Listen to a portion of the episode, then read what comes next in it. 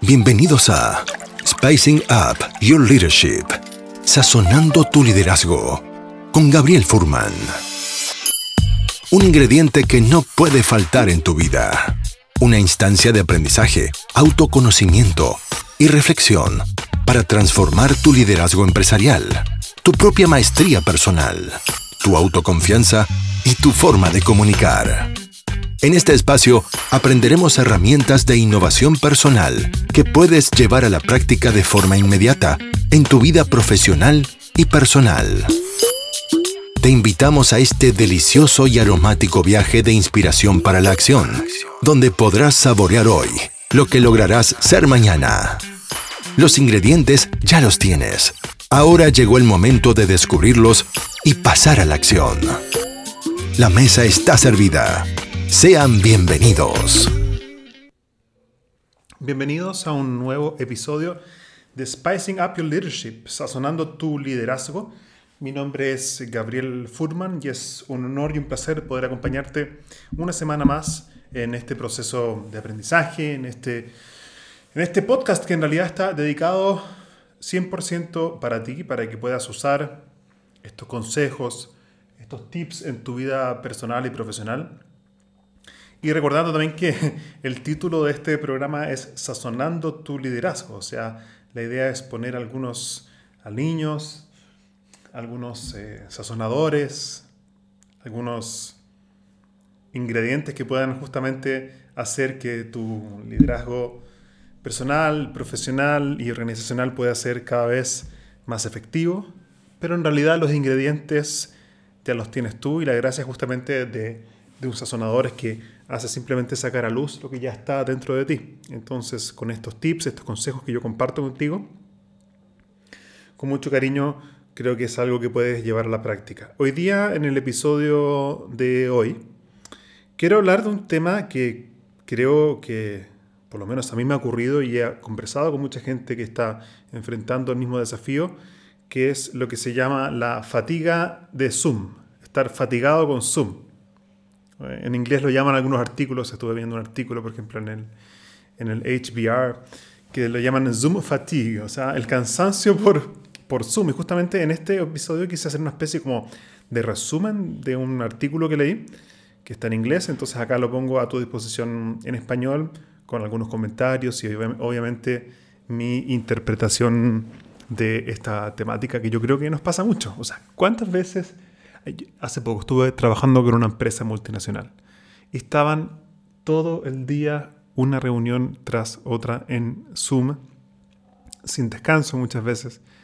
Y si te sientes tú efectivamente que terminas el día cansado de teleconferencias, de, Zoom, te quiero contar que no estás solo, es parte de los desafíos de, de esta nueva realidad que estamos viviendo.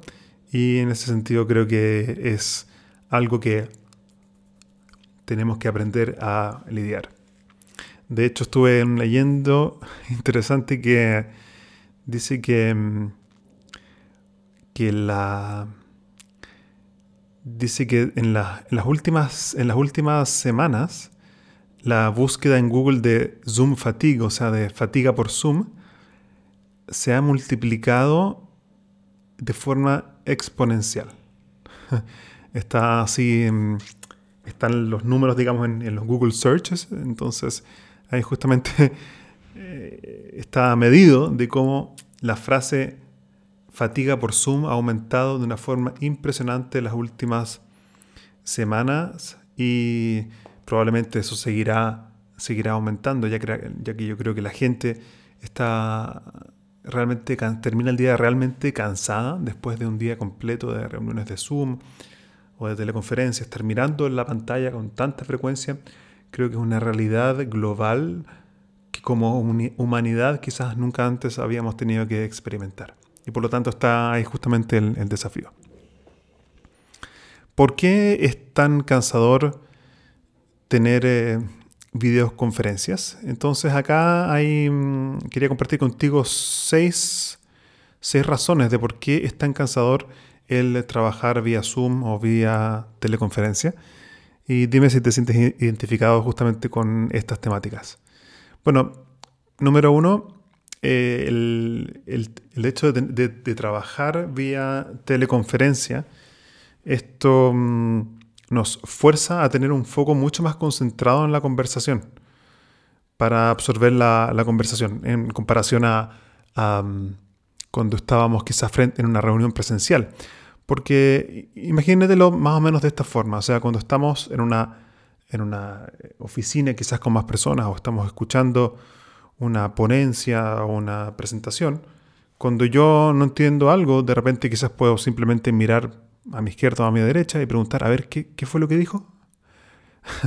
o preguntar ahí mismo, en, en, el momento, de una forma mucho más espontánea, a la persona que tengo al lado. Sin embargo, en un, eh, en un call que es vía video, es prácticamente imposible de alguna forma resolver dudas de forma rápida y espontánea, ya que para hacer eso tengo que abrir mi micrófono, sé que estaba apagado.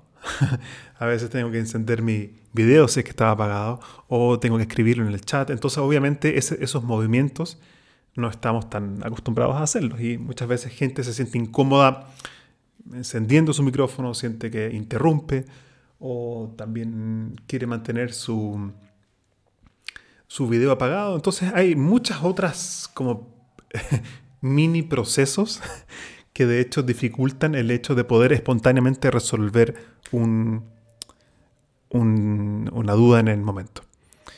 Otro factor que hace que, los, que los, eh, las reuniones online sean tan cansadoras es que mm, es muy fácil perder el foco.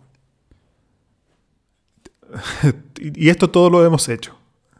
Mientras estamos en un, en un Zoom, en, una videoconferencia, uh, te metes al Gmail a revisar tu, tu email, te metes al WhatsApp, te metes a tu Facebook, te metes a tu LinkedIn, no te metes a hacer cualquier cosa que no tiene, que, no tiene directa relación con lo que la persona está presentando, pero es casi inevitable. Es casi inevitable porque está en la punta de tus dedos el poder ingresar a hacer otra cosa. Entonces la distracción está demasiado, demasiado cerca de nuestra, demasiado disponible. Em, y esto me trae a la mente justamente un, un principio de la transformación personal que es que cuando cuando yo quiero cambiar un hábito, si es que ese hábito está demasiado disponible para mí, va a ser muy difícil cambiarlo. La mejor forma de cambiar un hábito es distanciándome y haciendo más difícil el hecho de que yo ejecute esa acción que quiero dejar de hacer, por ejemplo. Entonces, bueno, en este caso ya estamos casi con un hábito indomable, de, un hábito indomable de que cuando estoy en Zoom me meto a Facebook, me meto a LinkedIn y obviamente pierdo el foco de lo que la otra persona me está tratando de decir. Otro factor que dificulta la atención durante una llamada vía Zoom es los desafíos de trabajar desde la casa, por supuesto. Es eh, difícil, muchas veces están los niños por ahí para aquellos que tienen niños o de repente se atraviesa se atraviesa la mascota o sea lo que sea, factores domésticos que obviamente hacen que sea mucho más difícil poder concentrarnos. Otro factor también es que mm, tenemos que pedirle a la gente con la cual estamos viviendo que no nos interrumpa. Y eso no siempre es tan cómodo. Tengo que cerrar la puerta, entonces si está mi esposa o mi pareja, tengo que cerrar la puerta, tengo que, tenemos que acordar horarios en los cuales no puedo ser distraído. Y obviamente ese tipo de conversaciones muchas veces pueden ser desafiantes. Y otra cosa que también contribuye a que terminemos tan cansados a veces de tanta reunión vía, vía online o vía Zoom es que procesar información vía video es muy diferente a procesar información de forma mm, presencial. ¿Por qué? Porque mm, cuando estamos en eh, vía Zoom, la única forma de mostrar que estamos realmente prestando atención es mirando a la cámara. Idealmente.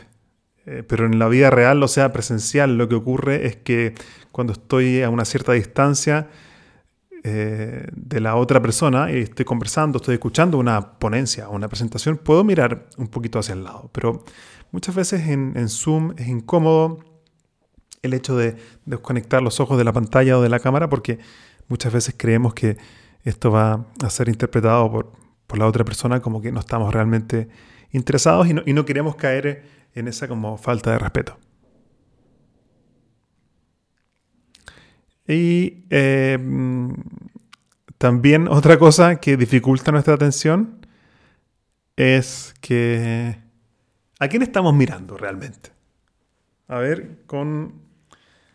De forma honesta, sincera. Cuando estás haciendo, cuando estás escuchando una presentación en Zoom y tu cámara está encendida, ¿a quién estás mirando la mayoría del tiempo? Sí, te estás mirando a ti mismo, me estoy mirando a mí mismo. ¿Cuántas veces nos pasa? es increíble. Si hoy día hacer una reunión vía Zoom implica tener un espejo permanente frente de mi cara, si es que tengo la cámara encendida. Eso no pasa cuando hay eh, presentaciones eh, presenciales, en una reunión presencial. Yo veo la cara de los otros, pero no veo mi cara. Esta nueva realidad del Zoom implica que cada vez que tengo que interactuar vía esa plataforma o cualquier otra que tenga una cámara, en realidad lo que estoy haciendo es que tengo un espejo permanente y tengo la obligación casi forzada de verme, de ver mi cara. Entonces empezamos a ver ahí cómo están las arrugas, ay, cómo estoy peinado, mm, cómo estaré maquillado. Eso comentaré más para las mujeres en todo caso. Y estar, ordenada lo que está detrás de mí. Y entonces obviamente eso hace que perdamos también el foco, porque una vez que tenemos la imagen de nosotros mismos al frente es muy difícil eh, no mirar. Entonces, ¿cómo podemos salir un poco de esta fatiga de, de Zoom? ¿Cómo podemos, qué estrategias podemos usar para seguir trabajando vía Zoom, eh, pero no terminar tan, tan, tan agotados. Entonces, aquí hay cinco tips que están basados, de hecho, en research, en investigación, que quiero compartir contigo, y que son los siguientes. Número uno, estrategia número uno, bueno, dicho sea de paso, esto que quiero compartir hoy contigo, lo puedes también compartir con tus equipos. Hay muchas empresas que están justamente con el desafío de cómo adaptarse de forma efectiva a esta nueva realidad. Y yo creo que el aprender a administrar la energía de los colaboradores frente a el cansancio de Zoom, la esta fatiga de Zoom, puede ser muy importante y muy clave también como autocuidado que mm, como líderes o gerentes de empresas podemos también compartir. Entonces, si encuentras que esto es valioso, le puedes compartir el link de este podcast, de este episodio, para que puedas, ellos puedan escucharlo también. Entonces, estrategia número uno. Primero hay que intentar evitar el multitasking. Dijimos anteriormente que es muy fácil eh, en este tipo de plataformas el distraerse y empezar a hacer muchas cosas y muchas veces creemos que de hecho mientras más cosas hagamos a la vez vamos a ser más productivos. Sin embargo, está demostrado también eh, científicamente que aquellas personas que transitan de una actividad a otra son pierden el 40% de su, de su tiempo. Eso está demostrado. Creo que es una investigación eso que está hecho en Stanford, si no me equivoco, y que la gente que hace multitasking pierde el 40% pierde 40% más de su tiempo que aquellas personas que pueden concentrarse en una sola cosa a la vez. También está demostrado que aquellas personas que hacen multitasking les cuesta mucho más recordar las cosas. No sé dónde están las llaves del auto. Bueno, hoy día no importa mucho si no las encontraste, si estamos como encerrados en la casa, pero sí eh, se nos olvidan las cosas. Entonces, porque la mente salta de una cosa a la otra y le cuesta luego concentrarse y focalizarse. Bueno, entonces, ¿cómo se hace? Eh, la próxima vez que vayas a. Eh, que vayas a realizar una videoconferencia, ya sea que tú estés.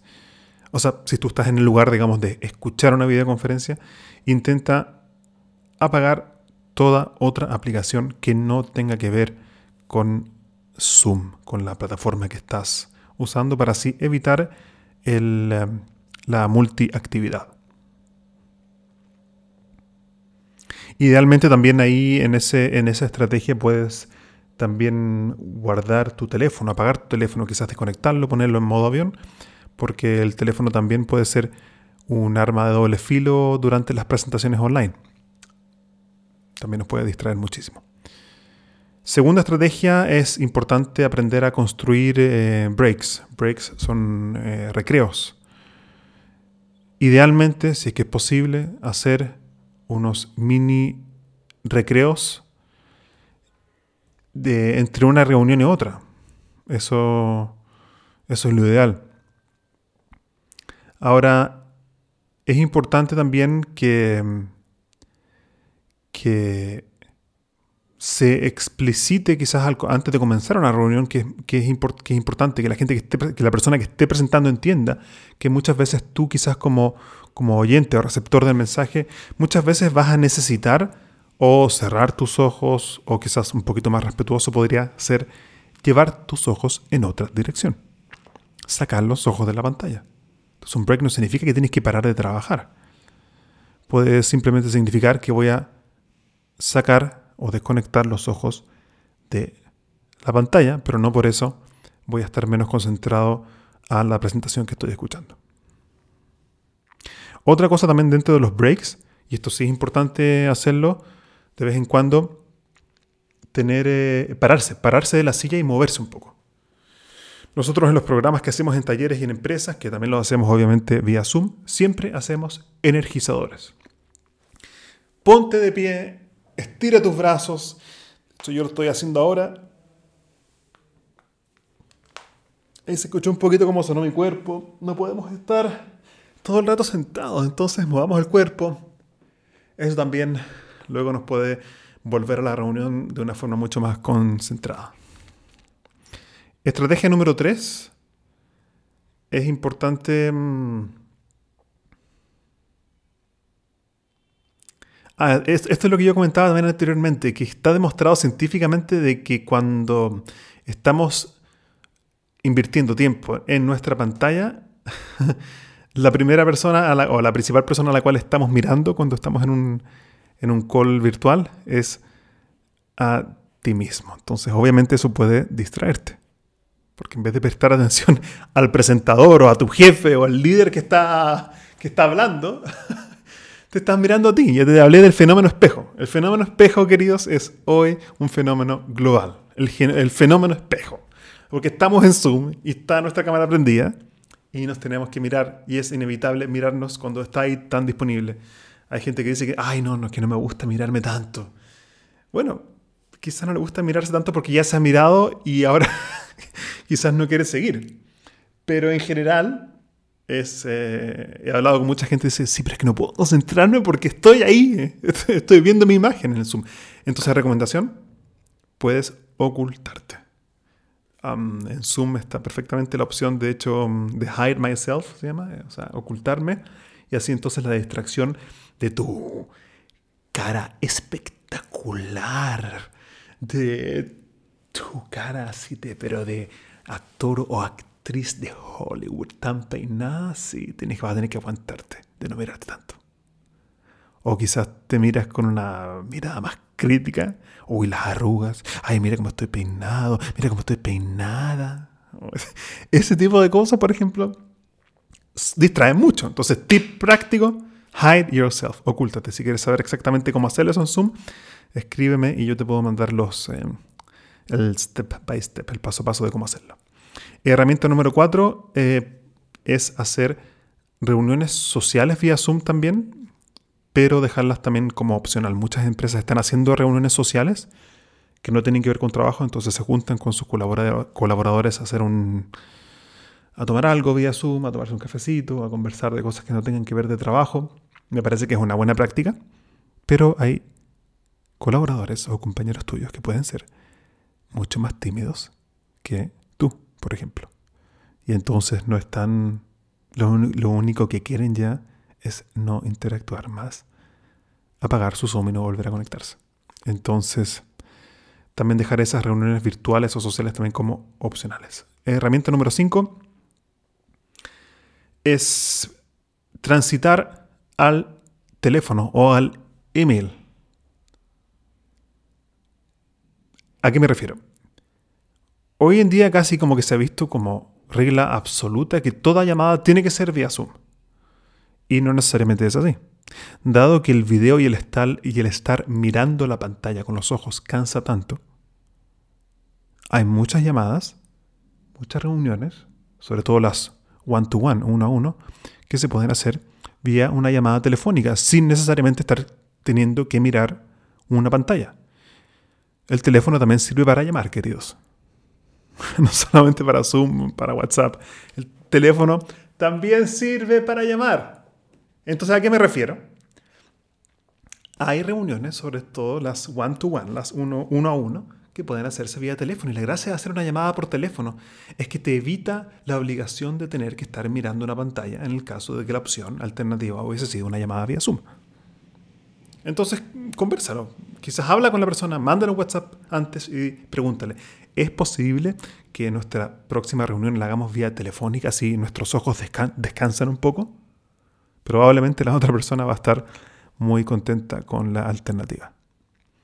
Y también durante la llamada aprovecha de mirar por la ventana, si tienes la opción de salir de tu casa o departamento, ir al jardín, camina mientras tienes esa llamada, eso va a activar tu cuerpo, tus ojos van a descansar también de la pantalla. Esos son entonces los eh, cinco tips para poder solucionar este problema de la fatiga de Zoom. Entonces, en resumen, son, primero, evitar el multitasking, dos, hacer breaks, tres, reducir el, estímulo constante por parte de la pantalla. Ahí hide yourself, puedes ocultarte para no mirarte tanto. Cuatro era hacer que las reuniones sociales vía Zoom sean eh, opcionales. Y la estrategia número cinco es cuando se pueda hacer la reunión vía teléfono, aprovecha de hacerlo vía teléfono y descansa con eso tus ojos. Creo que estos cinco tips son sencillos, quizás algunos más desafiantes que otros para ti, pueden hacer de que al final del día no te sientas tan, tan cansado o cansada por haber estado todo el día con tus ojos pegados a la pantalla. Entonces, prueba estos tips, dime qué te parecen. Te invito a que me contactes vía LinkedIn o vía Facebook o me escribas un email para ver qué te pareció, cuál pudiste usar, cuál te sirvió, cuál no te sirvió. Y también quería esto también lo mencioné en el episodio pasado. El episodio pasado hablamos sobre cómo desarrollar la resiliencia frente a la pandemia. También te recomiendo ese episodio que te puede servir a ti y también a tus colaboradores. Pero en ese episodio también al final mencioné, además del acertijo, que si quieres saber cuál fue el acertijo que les regalé en el episodio pasado, te recomiendo escuchar ese episodio. Al final regalo un acertijo para también destrabar la mente y jugar un poquito. Pero lo que había dicho al final de ese episodio es que quería invitarlos a participar de nuestra certificación en coaching y liderazgo, que está mm, comenzando ahora en agosto. Quedan pocos meses, las inscripciones, las postulaciones están abiertas. Vamos a empezar ya con nuestro grupo número 7. Y es un programa en el cual vas a ganar habilidades de autoconfianza, de comunicación, de coordinación de acciones, de liderazgo y por supuesto, si quieres al final de ese curso vas a estar preparado para también hacer sesiones de coaching y acompañar a otras personas en sus procesos de desarrollo. Ha sido un placer acompañarte y recuerda que lo más importante de la inspiración es pasar a la acción. Hasta aquí llegamos por hoy con otro capítulo de Spicing Up Your Leadership, sazonando tu liderazgo con Gabriel Furman. Encuentra más material sobre este y otros temas en nuestras redes sociales, en LinkedIn y Facebook, como Gabriel Furman. Nos reencontramos en nuestro próximo capítulo para descubrir más herramientas de innovación personal que te servirán en tu vida profesional y personal. Esta cocina siempre está abierta para ti y para todos aquellos que quieran compartir su inspiración para la acción. Hasta la próxima.